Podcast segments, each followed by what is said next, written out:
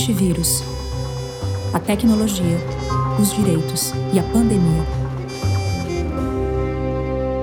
Olá, hoje é 22 de maio de 2020 e esse é o Antivírus, uma série de conversas sobre a pandemia, o direito a tecnologia produzida pelo Internet Lab. E quem apresenta esse programa hoje sou eu, a Mariana Valente, diretora do Internet Lab, e comigo a Nathalie Fragoso, coordenadora da nossa área de privacidade e vigilância. Oi, gente, bom dia. E esse é o sétimo episódio do Antivírus e a gente aproveita para contar que ele está passando por uma transição no formato. A conversa agora é quinzenal e a partir do próximo programa, além disso, ela vai deixar de ser ao vivo. A gente vai gravar os podcasts e continuar transmitindo os podcasts então. E para essa semana, o tema é a controvérsia constitucional que foi ensejada pela edição e logo em seguida a suspensão da eficácia pelo STF da MP 954 de 2020. Foi uma medida provisória que determinou o compartilhamento de dados do serviço de telefonia fixa e móvel entre operadoras de telecomunicações reguladas pela Anatel e o IBGE, a Fundação Instituto Brasileiro de Geografia e Estatística, para fins estatísticos, para o IBGE fazer pesquisas estatísticas neste momento da pandemia. Nesse caso, a gente estava falando de nome, telefone, endereço dos usuários de mais de 35 milhões de linhas fixas e 228 milhões de linhas móveis do país. E para conversar com a gente sobre esse tema, a gente está muito feliz de receber a Laura Schertel Mendes, que é professora da Universidade de Brasília e do IDP, Instituto Brasileiro de Direito Público, e especialista em privacidade e proteção de dados. Oi, Laura. Olá, Mariana. Olá, Nathalie. Obrigada pelo convite.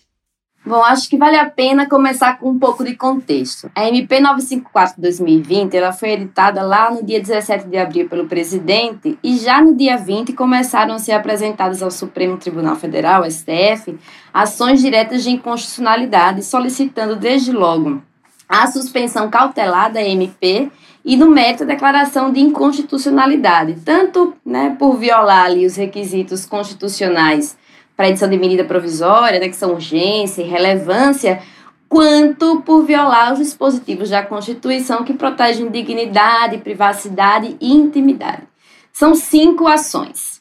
No dia 24 de abril, a ministra Rosa Weber, relatora do caso, concedeu o pedido e suspendeu os efeitos da MP para prevenir danos irreparáveis à intimidade e ao sigilo de dados de milhões de brasileiros e brasileiras, e o caso foi remetido ao plenário do STF, que ia julgar ali se referendava ou não a cautelar, suspendendo os efeitos da medida provisória.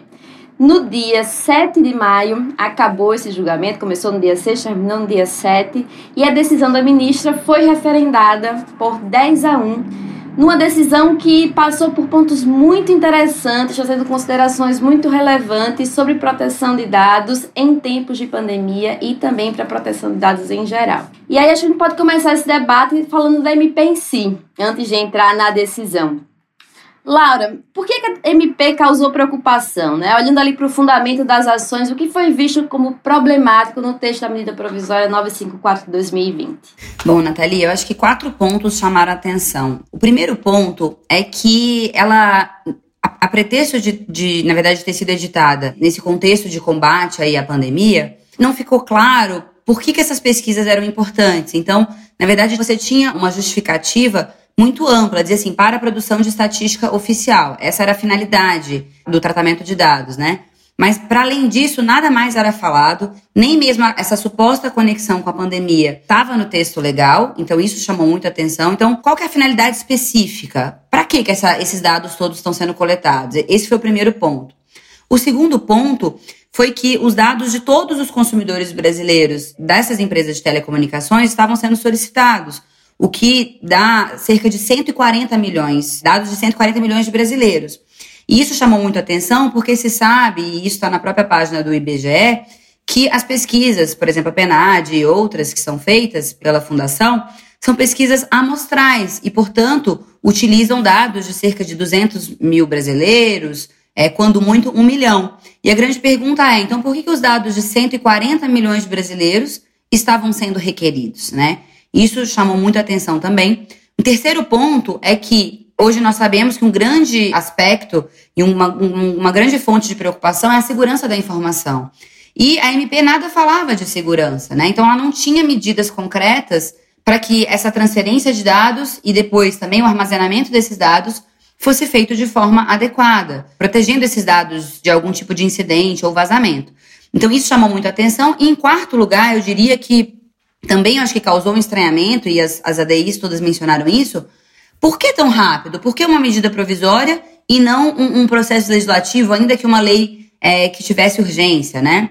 Mais ainda, a MP estabelecia que no prazo de sete dias, depois que, que esse assunto já tivesse sido regulado pelo IBGE, em sete dias as, as empresas teriam que entregar todos esses dados.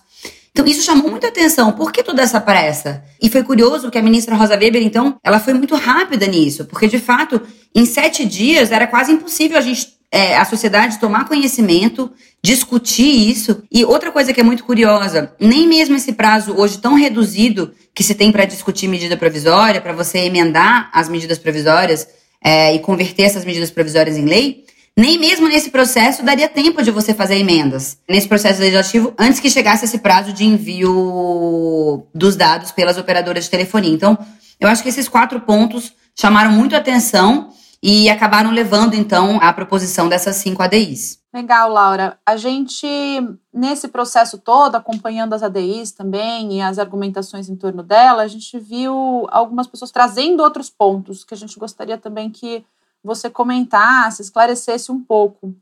Um deles foi que o IBGE e, e justificativas em torno dessa coleta de dados afirmaram que poderia ser um problema para a privacidade você também pedir os dados de cidadãos específicos, como o IBGE teria que determinar vai o, o, campo da pesquisa, quais seriam os cidadãos pesquisados, e aí pedir esses dados para as empresas de telecomunicações, com isso ele estaria revelando outros dados. Isso é realmente uma preocupação que a gente deveria considerar, pensando na amostra, né, que é construída ali. Depois, a gente ouviu também alguns comentários minimizando o problema, falando que esses dados teoricamente não ofereceriam riscos para o cidadão. Né? E ainda sem falar da decisão, falando mais da medida provisória, era uma lista telefônica, não haveria direitos fundamentais contrapostos, como disse o representante da Advocacia Geral da União, porque se tratariam de dados que poderiam ser obtidos pelas listas telefônicas. Ia ser legal se você comentasse um pouco esses pontos. É, excelente, excelentes pontos, Mariana. Então, acho que o primeiro ponto em relação à amostra é que, na verdade, tem se discutido como fazer, se é, qual é a forma de você extrair essa amostra, né? Uma das soluções apresentadas, e aí eu até vi que teve servidores do IBGE que fizeram algumas reuniões com algumas pessoas aí, que, inclusive algumas pessoas que ajuizaram a ADI, é, uma das questões seria o seguinte: olha, você poderia ter um terceiro que recebesse esses dados e pudesse fazer essa amostra. Então, um terceiro que poderia é, intermediar esse tema, né? Mas, para além disso, o que é interessante, isso foi até citado no, no brilhante voto da ministra Rosa Weber, é que durante o julgamento, na verdade, alguns dias antes do julgamento, o próprio IBGE anunciou na sua página que já estava fazendo a pesquisa PNAD Covid e já estava fazendo essa pesquisa de forma amostral, usando os dados de 200 mil pessoas. Então chama atenção que, por algum motivo, ele já tem, né, alguma base de dados já está disponível para fazer esse tipo de ligação, e inclusive essa base de dados amostral. Então, isso foi um ponto importante para, inclusive, combater os, os, próprios dois pontos suscitados, tanto pela, pela Advocacia Geral da União quanto pelo próprio IBGE. Porque, por um lado, você não tem a necessidade de coleta de todos esses dados se a pesquisa já está sendo feita, né? E por outro, você não tem a necessidade da coleta de toda essa massa de consumidores, porque essa amostra também já, já o próprio IBGE admite que já tem essa amostra e já consegue fazer a pesquisa. Então, esse foi um ponto muito importante do voto da ministra Rosa Weber, quando, digamos, nesse momento do plenário, né? Passando para a sua segunda pergunta, eu acho que isso foi um, esse momento em que. E a gente teve toda essa discussão pública sobre. Será que de fato esses dados das listas públicas, né, das listas de telefone, antigamente elas tinham o mesmo risco que a gente tem hoje quando a gente está transferindo esses dados de 140 milhões de brasileiros e formando um banco de dados estruturado com as tecnologias que a gente tem hoje? Né? Então, acho que essa é uma pergunta interessante. A gente viu que teve artigo de jornal, né, é, debatendo essa questão. E eu acho que essa é uma excelente pergunta. Isso teve muito na, na, na defesa do Advogado-Geral da União. E a gente viu também na opinião pública repercutir um pouco esse argumento. Afinal, há uma diferença ou não há em coletar esses dados todos de telefone celular, nome, telefone fixo e endereço e aquilo que era coletado nas listas telefônicas. Ariana, acho que esse é um ponto decisivo porque na época das listas telefônicas, em primeiro lugar, o consumidor, se ele quisesse, ele podia não aparecer. Então, acho que esse é um ponto interessante. É, você tinha um elemento de autonomia, de autorização, porque se ele quisesse, ele poderia retirar o seu telefone e o seu nome da lista. Mas para além disso, você jamais conseguiria ligar para todas aquelas pessoas, para todos aqueles telefones fixos, né? Sendo que hoje você consegue acessar esses milhões de brasileiros por meio do WhatsApp, por meio de outros aplicativos, né? Então, isso é muito interessante porque eu até escrevi isso num, num artigo na Folha. O mundo mudou e o conceito de privacidade mudou. Por quê? Porque os riscos mudaram, né? Com as novas tecnologias que a gente tem hoje, uma nova organização social, a gente tem riscos muito maiores. E eu acho que quem foi muito feliz, inclusive, foi a Anatel, quando ela foi instada pela medida provisória, se manifestar a respeito dessa transferência de dados. E ela disse: olha, esses dados não são insignificantes. Então, a Anatel fala isso com todas as letras. Por quê? Esses dados são as chaves de acesso a todos esses milhões de brasileiros. O que, que significa isso? Por meio desses dados, os brasileiros acessam todos os serviços que a gente puder imaginar hoje e são por meio desses dados de celular que também outras pessoas podem acessar a gente. E mais, oferecer conteúdo personalizado, buscar influenciar o comportamento do cidadão brasileiro, seja sob o ponto de vista comercial, seja sob o ponto de vista político, né? Seja sob o ponto de vista, inclusive, eleitoral. Então, a verdade é que a gente não tem comparação daquele mundo que a gente vivia das listas telefônicas e hoje. Eu acho também que quem foi muito feliz nesse ponto foi a ministra Carmen Lúcia. Ela, no, no início do seu voto, ela já disse: olha, o mundo das listas telefônicas acabou. Eu acho que com ele também acabou esse nosso um, um conceito antigo de direito da privacidade, que entendia que, olha, tem alguns dados que não são tão sensíveis assim, como se fossem dados neutros, né? E que, portanto, não mereceriam proteção. Então, eu acho que esse é um, é um marco muito relevante, porque a partir desse momento em que o Supremo Tribunal Federal diz: olha, esses dados são sim passíveis de proteção, merecem proteção constitucional, essa é uma mudança paradigmática no nosso direito. Eu acho que você coloca a gente já ali no ponto da próxima pergunta, que é justamente que direito fundamental está em jogo, né? A gente ouviu o STF falando expressamente em proteção de dados pessoais, e isso nos chamou muita atenção ali, amparado né, na proteção constitucional da intimidade, nas garantias de habeas data. Então eu queria entender que direito fundamental é esse de que a gente está falando agora e o que é que tem de novo nessa decisão. Perfeito, Nathalie. Então eu, eu partiria já dessa minha última resposta. Ele é um direito fundamental que vai além do direito à intimidade ou à privacidade, como a gente via. Por quê? Porque o direito é, ao sigilo e à inviolabilidade da vida privada, ele era um direito que a princípio só protegia dados íntimos, certo? Então, para que eu pudesse entender qual era o âmbito de proteção desse direito à inviolabilidade da vida privada, eu tinha que entender se o dado é privado ou não é privado, certo? E se o dado não fosse privado, ele não mereceria proteção constitucional. Essa é a mudança paradigmática. A partir do momento em que a gente tem o, o Supremo Tribunal Federal declarando expressamente que existe um direito fundamental autônomo à proteção de dados, isso significa que a gente tem um âmbito de proteção alargado. Por que, que ele é alargado? É um âmbito de proteção mais amplo. Exatamente porque ele não protege mais somente dados íntimos, somente dados privados. Mas qualquer dado que identifique ou possa identificar uma pessoa passa a ser protegido por esse direito constitucional. Então, acho que essa é uma mudança fundamental. E tem uma segunda, que é é, ele não funciona mais exatamente como funcionava o direito à inviolabilidade da vida privada. Por quê? Porque esse direito ele funcionava sempre naquela lógica de sigilo, não sigilo. Ou seja, se eu tenho proteção, esse dado ele é sigiloso. Se eu não tenho proteção, ele é público. O direito fundamental à proteção de dados, ele não funciona mais nesse binômio, nessa lógica é, sigilo e público, né? Mas sim ele é muito mais procedimental. E isso também está muito claro no voto dos ministros, em especial também no voto da ministra Rosa Weber, que foi a relatora desse caso, porque ela diz: olha, quais são. Quais, dá para extrair do voto dela os pressupostos desse direito, ou eu diria quase o. Dá para extrair, inclusive, como se protege, né? Qual, qual é a forma de proteção desse dado pessoal, desse dado que identifica ou, ou pode identificar uma pessoa. Ela falou, em primeiro lugar, dessa necessidade da finalidade ser específica. Então, a gente extrai um pressuposto constitucional que antes era um pressuposto apenas legal. Né? A gente tem esse pressuposto na nossa Lei Geral de Proteção de Dados. A finalidade tem que ser específica, mas agora essa finalidade específica passa a ser um pressuposto constitucional para o tratamento de dados. Ela também fala da proporcionalidade da necessidade. Né? Ou seja, também a necessidade, ou por exemplo, o princípio da minimização que a gente tem na LGPD, também hoje ele tem então uma proteção constitucional, ele, ele foi alçado a um nível constitucional. Porque a ministra e todos os ministros reafirmaram isso, eu só posso tratar os dados necessários para aquela finalidade. E nesse caso, os dados que estavam sendo requisitados eram em muito maior quantidade do que os dados que eram necessários, aparentemente, né? Ou que pelo menos se provaram necessários pelo próprio texto legal. Um terceiro ponto que se extrai expressamente também é, desse julgamento é que a segurança da informação também faz parte desse direito. Ou seja, é, e, e, todos os ministros ressaltaram isso. Se eu não tenho salvaguardas específicas é, e concretas, eu não posso tratar os dados e expor as pessoas a um risco absurdo, né? E nesse ponto chama muito atenção na medida provisória, porque ela delegava né, a esse ato do IBGE.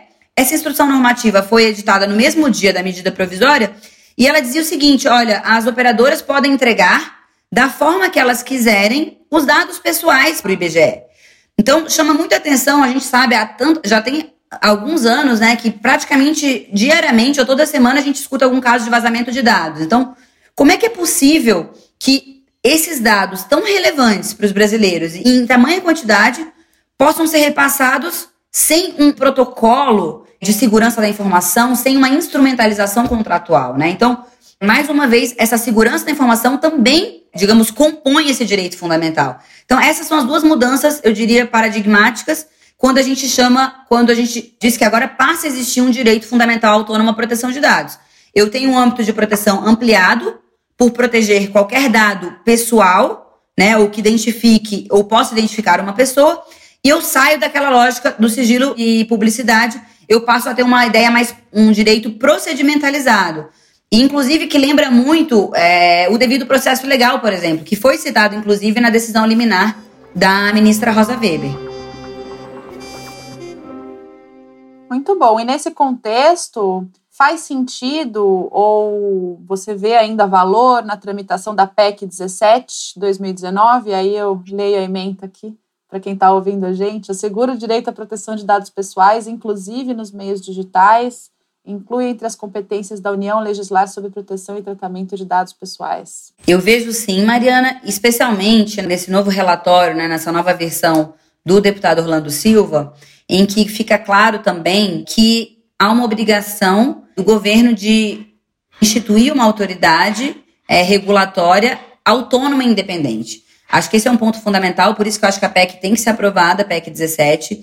E isso é um ponto fundamental. Quando a gente fala de um direito fundamental à proteção de dados, ele tem uma dimensão subjetiva, que é essa dimensão de não intervenção. O Estado não deve intervir excessivamente nessa esfera, né, né, nos dados pessoais do cidadão.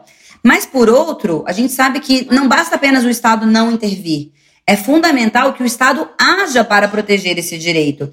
E uma das ações é a própria Lei Geral de Proteção de Dados, ela pode ser vista como isso. É o que a gente chama de uma proteção procedimentalizada também. Então, está nesse âmbito de esfera da dimensão objetiva do direito fundamental. Mas a outra ação que se espera do Estado é a instituição de uma autoridade de proteção de dados. É claro que hoje a gente tem na LGPD, não é uma autoridade independente, nos moldes como há muito tempo aí os acadêmicos né, e, e os ativistas defendem, mas ela sequer foi instituída, né? Nem autônoma, nem autônoma. O fato é que a gente não tem autoridade nenhuma hoje. É, numa omissão muito clara do executivo nesse ponto. Mas, para além disso, eu acho que a PEC é importante porque ela torna clara essa obrigação de você ter digamos, como um aspecto de proteção desse direito fundamental, de termos, sim, uma autoridade independente. E aqui eu só queria lembrar que, nesse sentido, a PEC está alinhada, inclusive com o direito fundamental europeu, que, tá, que consta no artigo 8 da Carta de Direitos Fundamentais, que, que trata exatamente disso, que coloca como uma das dimensões do direito fundamental à proteção de dados a supervisão por uma autoridade independente. Então, acho que nesse sentido, eu acho que é fundamental, sim, que a PEC seja aprovada o quanto antes. Acho é interessante falar sobre isso, porque a gente observou também, né, que os ministros estavam atentos a esse contexto normativo de proteção de dados no Brasil, né? Então, foi mencionado ali o, o alinhamento da LGPD, que na época ainda estava adiado em sua integralidade né, pela MP 959. Mencionaram a ausência de uma autoridade como um um ponto de atenção e um ponto, eu acho que incrementa a relevância e a necessidade de uma manifestação nesse caso. Como que você acha que a decisão do STF incide, impacta sobre esse contexto de privacidade e proteção de dados pessoais? Eu acho que a, que a decisão, é, Nathalie, ela é uma mensagem muito forte, tá? Para todos os poderes, é, inclusive para o poder executivo, mas também para o poder legislativo e também para o poder judiciário como um todo. Porque quando você tem no topo, né, quando você declara que você tem no topo uma tutela constitucional dos dados pessoais, isso vincula todos os poderes. Essa, essa é por definição quando a gente diz existe, se existe um direito fundamental, ele tem que ter algum efeito. Qual é o efeito dele? Ele vincula diretamente todos os poderes do Estado, né? E eu diria que nesse sentido ele vincula o legislativo, porque a partir disso a gente não pode ter normas que violem esse direito fundamental. Então isso é muito relevante. A gente pode ter outras situações, é provável que a gente tenha outras situações de controle de constitucionalidade mesmo. Isso é muito relevante.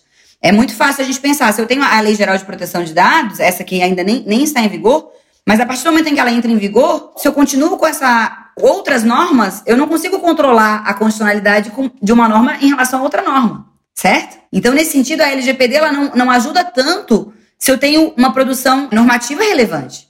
Então, eu só consigo controlar a constitucionalidade né, e a legitimidade dessas normas eu tenho uma tutela constitucional. Acho que isso é muito relevante. O executivo, ele também vincula, eu acho que é uma mensagem muito forte para o executivo essa decisão, porque, em primeiro lugar, outras medidas provisórias podem começar a ser também é, controladas sob esse ponto de vista, e mais, fica clara essa omissão de não criar uma autoridade pode, de fato, ter um efeito jurídico. Eu posso ter uma omissão que é passiva, inclusive, de, de ações, né? Como, por exemplo, o mandado de injunção. Então, eu acho que essa omissão do executivo ela tem um efeito jurídico relevante à luz do reconhecimento de um direito fundamental à proteção de dados. Laura, e outra coisa que chamou a atenção a gente foi durante o julgamento a frequente menção a um julgado do Tribunal Constitucional Alemão da década de 80, né, mais precisamente de 83, que também tinha por objeto uma controvérsia ensejada no âmbito estatístico do censo. Por que, que esse caso do Tribunal Constitucional Alemão é importante? Como que ele tem a ver com o que a gente está discutindo aqui no Brasil agora? Mariana, excelente pergunta. Interessante porque, de fato, em 1983, a Corte Constitucional Alemã ela declarou a nulidade de alguns artigos da lei do censo do ano anterior, exatamente mudando inclusive o paradigma que você tinha na Alemanha até então, né? E dizendo o seguinte: não existem dados insignificantes no atual contexto de processamento de dados. Então acho que isso, essa declaração é muito relevante, né? E curiosamente é algo que a gente já tinha, por exemplo, já desde a década de 70, na legislação infraconstitucional europeia. É de alguma forma o que a Corte Constitucional Alemã na época se deixando influenciar e absorvendo, né, de uma forma muito positiva essa cultura da proteção de dados que tinha já se desenvolvido na Europa desde a década de 70. E eu acho que é algo muito parecido que aconteceu, inclusive, nesse caso. É, a decisão brasileira, essa decisão recente do Supremo, é também uma absorção dessa cultura incipiente ainda de proteção de dados no Brasil, mas essa cultura de proteção de dados pelo Supremo Tribunal Federal. Então, acho que isso, isso é muito relevante. E no caso do censo alemão, o que, que o, o Tribunal Constitucional disse? Olha, nesse atual contexto de processamento de dados, as pessoas precisam ter algum, algum controle sobre os seus dados. Porque, do contrário, elas não vão se sentir seguras para participar da democracia como um todo. Né? Se as pessoas se sentem vigiadas o tempo inteiro, se elas não sabem, não têm a menor ideia de como os dados delas circulam na sociedade, elas podem, inclusive, ter o seu comportamento cerceado. Então, essa vinculação entre democracia e fluxo de dados pessoais na sociedade, eu acho muito importante. E até o exemplo que o tribunal usa, ele é muito singelo e, muito, e de fácil apreensão. Ele diz, olha, se um cidadão que vai participar de uma, de uma manifestação na rua sabe que ele está sendo vigiado, é provável que ele não vá nessa manifestação, né? Se ele sabe que os seus atos é, cívicos, democráticos, o tempo inteiro estão sendo vigiados e depois podem ser usados contra ele em algum outro momento, será que ele vai continuar, de fato, agindo de forma livre, se expressando de forma livre? Né? Então, eu acho que isso, esse componente é muito relevante. A gente não pode se tornar numa sociedade de vigilância, porque, do contrário, a nossa democracia vai por água abaixo. Né? Então, acho que essa conexão entre democracia e fluxo de dados é algo muito relevante no julgamento de 1983 da Alemanha E me pareceu também muito presente é, no julgamento agora do Supremo Tribunal Federal, no caso do IBGE, em que foi declarado é, esse direito fundamental autônomo à proteção de dados pessoais. E é muito interessante isso que você coloca de ter sido reconhecido ali em 83 o risco envolvido no processamento de dados no atual contexto, né? Isso a gente falando de 30 anos atrás. Então, como as coisas se atualizam. Exatamente, Mário. Então, você imagina, se naquela época você já não poderia falar de dados insignificantes, que dirá hoje, né? Com as tecnologias que temos hoje, com um clique, os dados podem passar de um lugar para um outro país e ser utilizados de uma finalidade para uma outra completamente diferente, formando perfis que a gente depois não sabe sequer para qual finalidade vai ser utilizado. Então, eu acho que essa percepção de que novos riscos demandam uma nova interpretação constitucional e que a Constituição não pode se tornar obsoleta frente a esses novos riscos, eu acho que isso é muito importante, né? E no nosso caso, se me permita só, só colocar mais um ponto, a gente tem na nossa Constituição muitos dispositivos, muito mais dispositivos do que a Constituição alemã tem, e inclusive tinha, né, na época da decisão. Porque na época da decisão, a Constituição alemã você tem um, um, dispositivo muito forte, que é o da livre, do livre desenvolvimento da personalidade. E desse dispositivo foi construído toda uma, uma, uma gama de direitos, né? Desse único dispositivo, a Corte extraiu o direito à honra, o direito à voz, o direito à intimidade, o direito à determinação informativa. Mas nós temos expressamente muitos outros direitos é, que podem amparar e que de fato ampararam esse direito fundamental à proteção de dados. Então, por exemplo, nós temos a inviolabilidade da vida privada, nós temos o princípio né, e fundamento da dignidade da pessoa humana e nós temos a garantia processual do habeas data. Isso também foi colocado no, no julgamento. Se você tem um, um, uma garantia do habeas data, né, que permite o acesso do, dos dados, no, no, caso, quando você tem esse armazenamento por entes públicos, qual que é o direito material que essa garantia protege? Eu acho que isso também foi uma reflexão importante no direito. Por que, que, a Constituição colocaria uma garantia processual que não tem nenhum substrato material? Então, um paralelo muito simples é: a gente tem o habeas corpus, ele protege o quê? Ele protege a liberdade de ir e vir, certo? Então, o habeas corpus ele protege esse direito material à liberdade. E o habeas data, ele protege qual direito? Então, é, eu acho que essa reflexão também é uma reflexão que esteve presente no julgamento e mostra que nós temos sim todos os fundamentos constitucionais para termos reconhecido esse direito fundamental. E por isso que eu achei que foi um avanço muito grande essa, essa consolidação desse direito nesse julgamento. Uma coisa interessante no que você falou, Laura, e que me leva para a próxima pergunta também, tem a ver com esses riscos associados ao processamento de dados pelo setor público, né? Porque um dos autores ali mencionou expressamente que a gente tem um contexto de relativa desproteção no que diz respeito a esse processamento e mencionou ali dois decretos de 2019, o 10046 e o 10047. O primeiro deles fala né, da criação desse cadastro base que pretenderia consolidar numa só base os dados de todos os cidadãos brasileiros, pelo menos ali dados cadastrais, mas também outros dados chamados biográficos ali no decreto. E aí isso me leva a perguntar e pedir para você comentar nessa pergunta. O Estado brasileiro ele está em dia com a proteção de dados que é feita aí no campo desse processamento no setor público, né, para implementação de políticas, enfim, para esses fins públicos? Essa é uma pergunta excelente, Nathalie. De fato, eu acho que esses decretos, eles mostram uma vulnerabilidade da proteção de dados no setor público, tá? Especialmente esse 1046, que cria esse cadastro base, eu acho que isso tem que ser feito com muito cuidado. A gente sabe que toda vez que você centraliza informações num único banco de dados, isso torna muito mais vulnerável, inclusive para vazamentos, incidentes. Eu acho que a gente tem que entender, até pensando no princípio da necessidade e da minimização, né? Hoje, inclusive, consolidados constitucionalmente, qual a necessidade disso, né? De fato, é, qual que é o custo-benefício desse cadastro?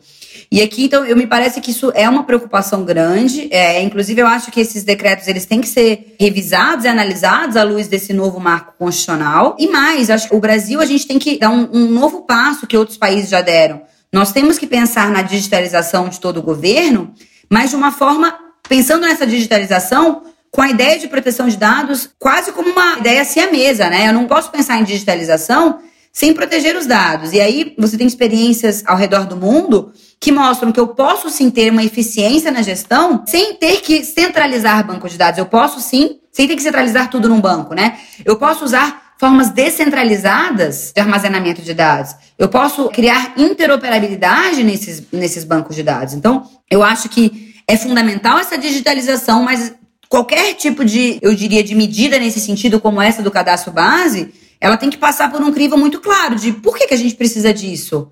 Né? Eu, de fato, eu também não vi toda essa discussão. Não, não, não, eu acho que não chegou para a sociedade a necessidade desse cadastro e quais são as medidas de segurança que, que estão presentes, né? Então, a mesma reflexão que foi feita para o caso do IBGE vale para todas essas outras medidas do Estado. Então, eu acho que isso é fundamental. Nós sabemos que o Estado é aquele que tem um monopólio no exercício da força no Estado de Direito. E exatamente por isso é que o crivo ele é muito alto. Né? É o crivo da legalidade, são os princípios que a gente tem, inclusive, na nossa Constituição. Eu só posso fazer tudo amparado em uma norma, de forma proporcional e desde que seja necessário e que tenha as salvaguardas necessárias. Então, eu acho que é, a gente vive um momento delicado e, e, me parece que a gente precisa, sim, rever e analisar esses decretos, que podem colocar em risco aí a privacidade de todos nós brasileiros. Esse decreto, né, o 10046, ele institui cadastro base e facilita compartilhamento de bases entre órgãos de administração e outros poderes, inclusive.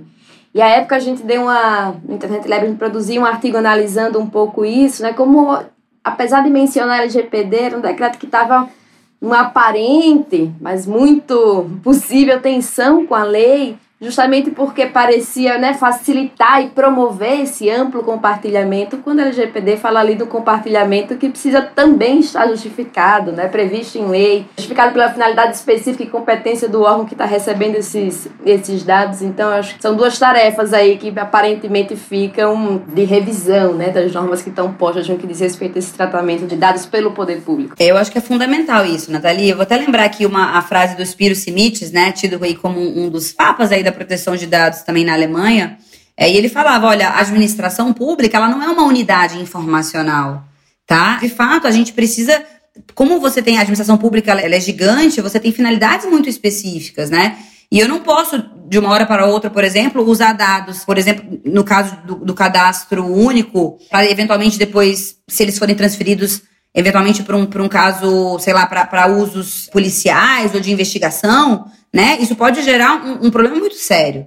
Então, é, me parece que essa questão do poder do Estado e de que os dados que estejam de posse dele sejam utilizados com muita cautela, tanto olhando a Lei Geral de Proteção de Dados, quanto olhando também esse direito fundamental à proteção de dados. Então, acho que esse é uma questão muito sensível e me parece que precisamos avançar nessa questão, né? Precisamos analisar melhor esses decretos, precisamos, de fato, eventualmente questioná-los.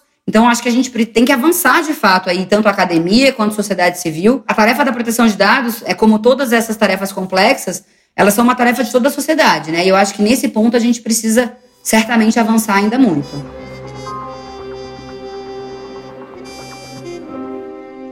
E a esse respeito, Laura, queria mencionar um projeto que a gente está fazendo no Internet Lab, uma pesquisa em que a gente está olhando de perto aí para a questão do uso de dados no programa Bolsa Família, é o maior programa de transferência de renda do Brasil e da América Latina, né?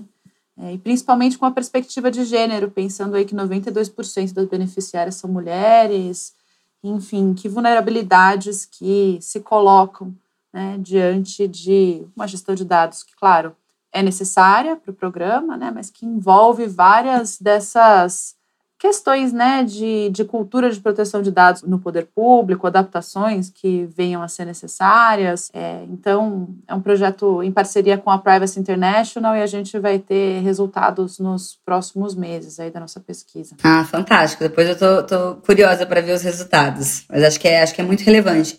Inclusive porque a gente sabe que essas, essas pessoas podem sofrer discriminação eventualmente no futuro, né? Sobre o fato de terem sido beneficiárias ou serem beneficiárias. Então, acho que é, sem dúvida nenhuma, é, é, um, é um ponto muito relevante. Depois eu vou, vou, vou esperar aí. É, a gente está relacionando a questão da proteção de dados com vigilância social também, é, a partir justamente né, dessas informações que ficam disponíveis sobre as pessoas e dos estigmas que surgem é, em torno das desigualdades no Brasil. Interessantíssimo.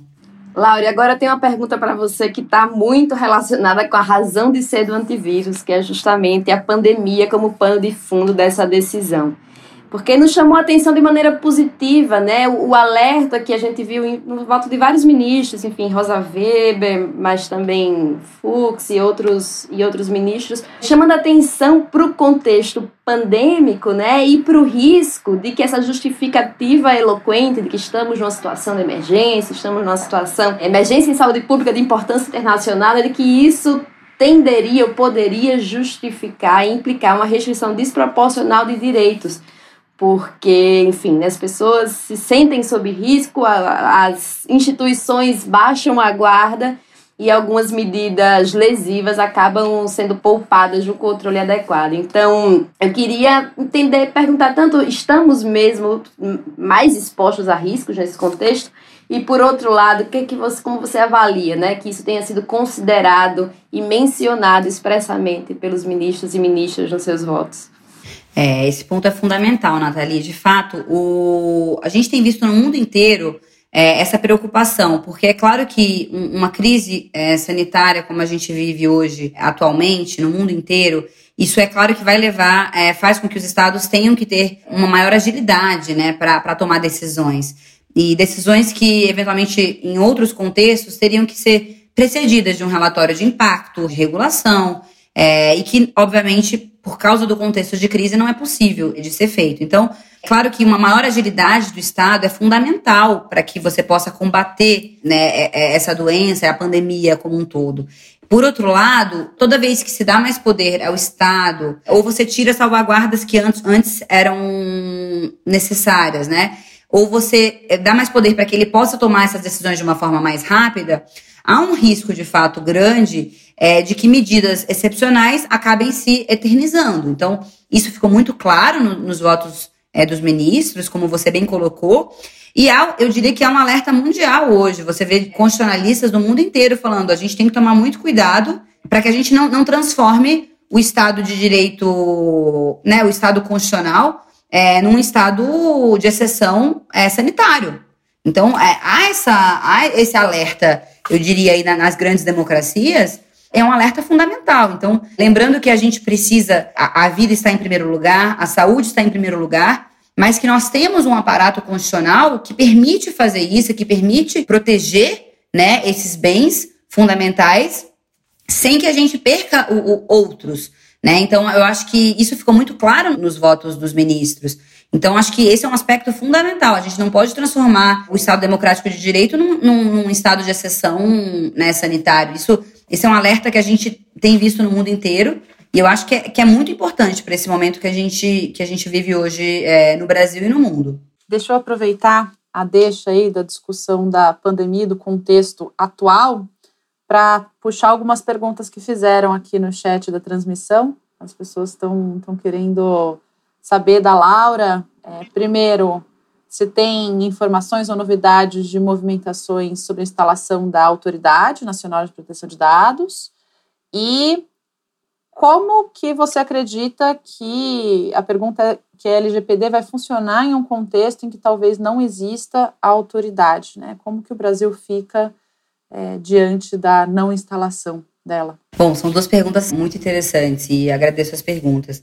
É, acho que, em primeiro lugar, eu não tenho nenhuma notícia, também como acadêmica, não sei como eu poderia ter, mas não tenho nenhuma notícia sobre a criação ou sobre a intenção do governo de criar autoridade. Então, não, realmente eu não tenho.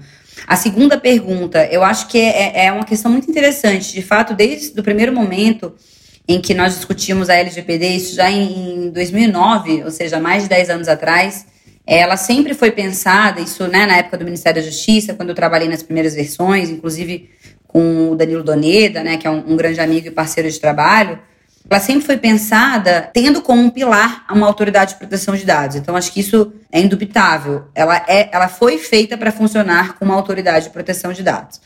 A verdade é que a situação hoje de crise é, que a gente vive, ela nos impõe o seguinte pensamento: faz sentido a gente esperar uma autoridade para depois a lei geral de proteção de dados entrar em vigor? E desse pensamento eu, não, não partilho, não, não acho que, que a gente pode, seja nesse momento em que a gente vive é uma, a gente vive uma crise sanitária, uma crise econômica e uma crise política. É, não me parece que a gente possa prescindir de uma lei de proteção de dados. A gente não consegue viver mais um ano sem esses parâmetros que a lei de proteção de dados nos dá, né? A verdade é que o Brasil está atrasado, se a gente for pensar aí, cerca de 50 anos, né? A verdade é essa, a gente, as primeiras leis e as primeiras regras são desde a década de 70. Né? Então, se nós estamos atrasados 50 anos, essa lei é para ontem, as regras são para ontem.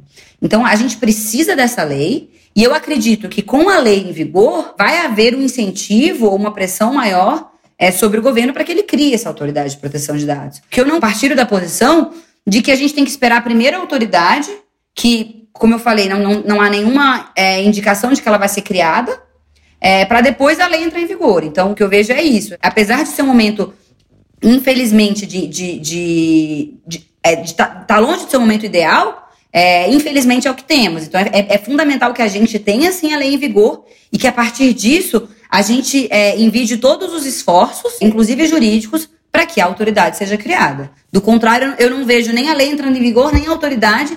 E a gente pode, na verdade, a sociedade brasileira, a gente tem que olhar a sociedade como um todo, né? No momento é, de crise complexo que a gente vive, há um risco muito grande da gente sair postergando a LGPD para todo sempre. E aí ficar nessa posição de que, olha, não temos lei nenhuma. E aí eu acho que aí esse é, é a maior insegurança jurídica possível. Porque a gente sabe que não existe vácuo legal. É impossível, não, não vai existir. Os conflitos vão continuar acontecendo e a gente vai ter que fazer mais puxadinhos do que a gente já fazia antes. Então, vai ter que pegar o Código de Defesa do Consumidor para resolver uma questão, vai ter que pegar o Marco Civil para resolver outra questão. E mais, para o Estado, não há lei nenhuma que vincule o Estado. Acho que esse é o ponto relevante, né? Se, se para o setor privado a gente pode fazer um puxadinho aqui, qual que é a lei que vincule o Estado brasileiro hoje em termos de proteção de dados pessoais? Então, é, acho, que esse é, é, acho que esse é um ponto muito relevante e nós, como sociedade, não podemos prescindir dessa, dessa regulação. Então, eu acredito que, uma vez que ela esteja em vigor, a gente tem que envidar todos esses esforços para que essa autoridade seja constituída, porque eu acredito que ela é, sim, fundamental para que todo esse aparato, todo esse arcabouço né, da proteção de dados funcione de forma adequada.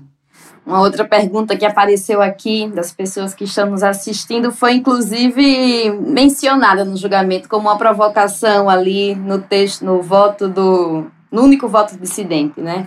E a pergunta é justamente, né, o STF, vou ler o texto. STF não manifestou tanta sensibilidade com o tema da proteção de dados quando a discussão era o compartilhamento de dados financeiros com o Ministério Público, dados do COAF com o Ministério Público.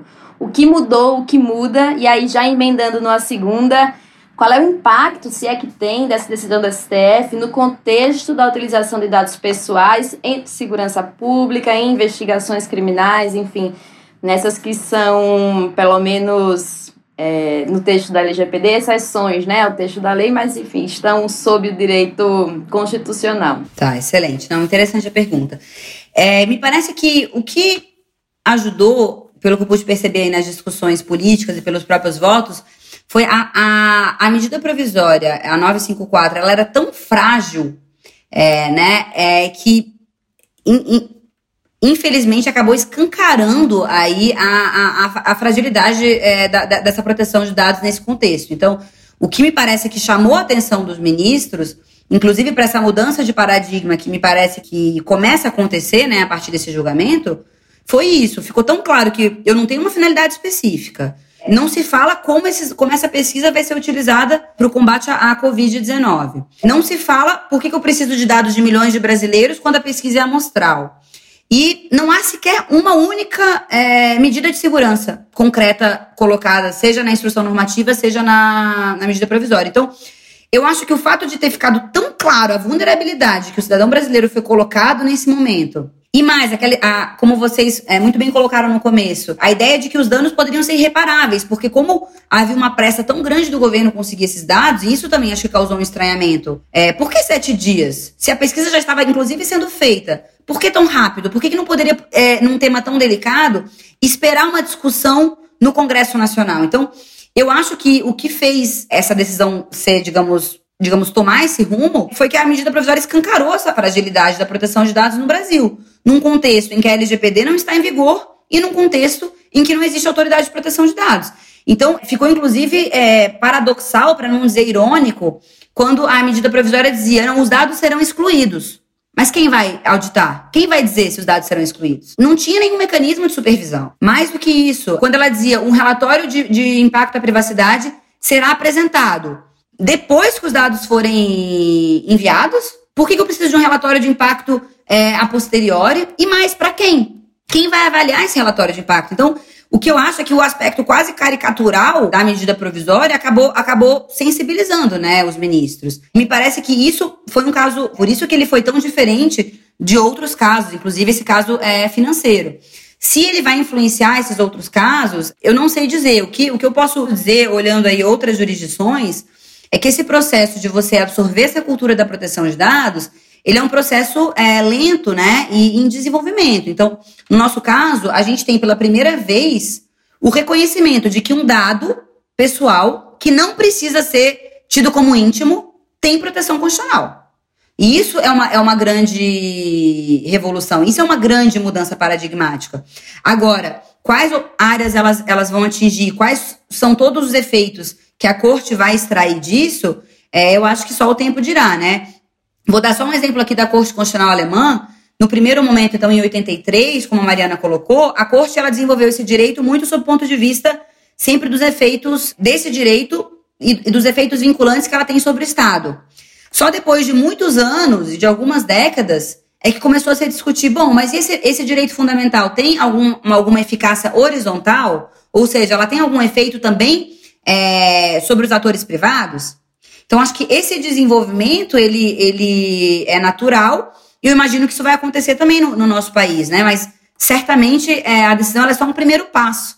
E acho que a gente tem um longo desenvolvimento aí para acompanhar ainda. E um longo desenvolvimento que se dá a partir de um primeiro passo muito bom, muito interessante. A gente agradece muito, Laura, é, a sua explicação. Acho que você trouxe com muita clareza ah, os pontos todos que a decisão traz e por que que ela é tão importante. É muito bom a gente ter uma decisão boa assim no momento como esse que tem que está tão difícil e em que a proteção de dados se coloca como mais imperativa, né? Ainda como a gente vinha dizendo. Então, é, de fato, é uma, uma boa notícia, né? E, e acho que vale aí os atores diversos do campo acompanharem isso, entenderem é, todos os efeitos, né, até onde se estende é, e para onde a gente pode caminhar a partir dela. Não sei se você quer acrescentar alguma coisa ou a Nathalie quer acrescentar alguma coisa antes da gente finalizar. Quero só agradecer, foi um prazer te ouvir, Laura, muito bom. Eu acho que realmente trouxe clareza, trouxe né, o que é de mais fundamental nessa decisão e foi um prazer. Bom, eu, eu que agradeço, eu acho que é isso. A decisão ela é realmente uma, uma ótima notícia, Mariana, como você colocou. E ela mostra que a nossa Constituição ela está viva, né? Ela pode ser interpretada à, à luz da, da, dos, das perspectivas boas que a tecnologia traz e dos riscos que ela também traz. Então, acho que isso é muito importante e, é claro, ela é um primeiro passo e que a gente tem que acompanhar os próximos desenvolvimentos. Então, eu agradeço muitíssimo aqui ao Internet Lab, a Mariana, a Nathalie e ao Chico pelo convite. Muito obrigada. Muito obrigada. Tchau, pessoal. Até o próximo episódio. Antivírus. Um podcast do Internet Lab, apresentado por Mariana Valente e Nathalie Fragoso. Produção: Sérgio Mota. Edição de som e vinheta: Arthur Decloé. Identidade visual: Marina Zilberstein. Esse episódio contou com a colaboração de Francisco Brito Cruz.